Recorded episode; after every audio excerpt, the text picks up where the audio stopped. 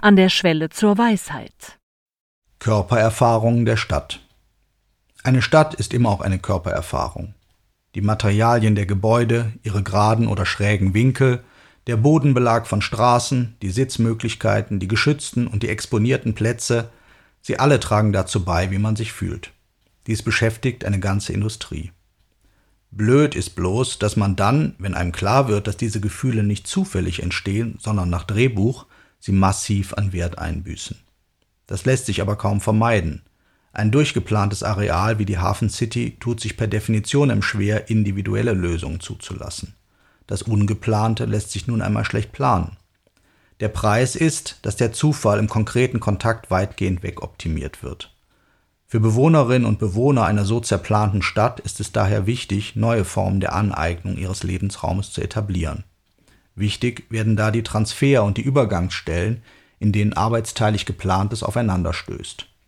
Hier werden die Körpertechniken wach, die die gewohnten Bewegungsabläufe und Körperdistanzen verändern und regelmäßig Züge eines Fests aufweisen, dem man gerne zuschaut.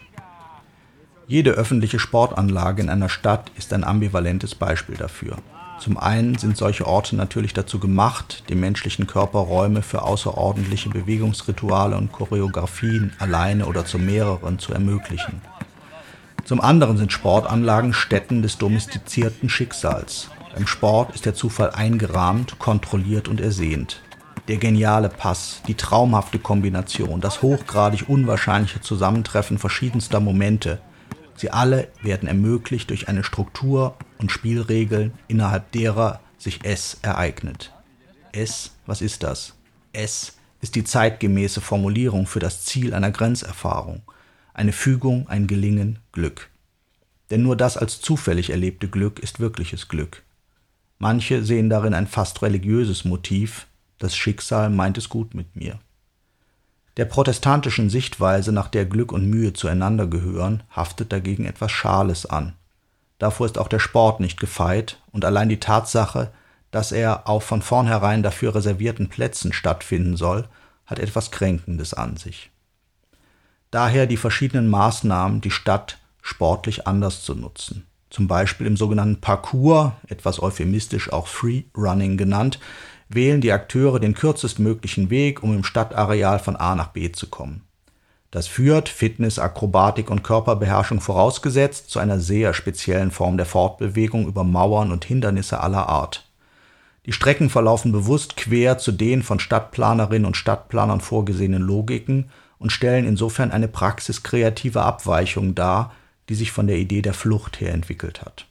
Nachteilig daran ist, dass die Stadtlandschaft hier als bloßes Mittel zum Zweck erscheint.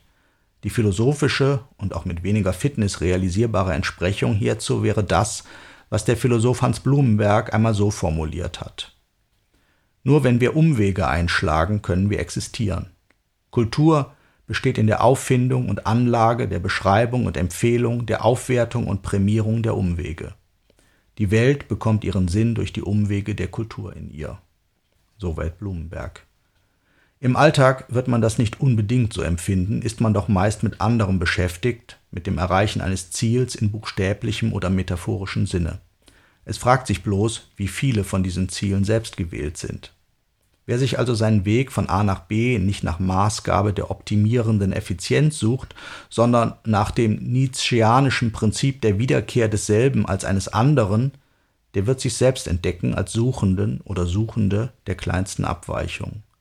Die Angebote einer Stadt hierzu sind schier unerschöpflich, vom Andersabbiegen über das gezielte Nichtbetreten von Bodenfugen oder der Orientierung der Fortbewegung an Lichtreflexen und Windböen.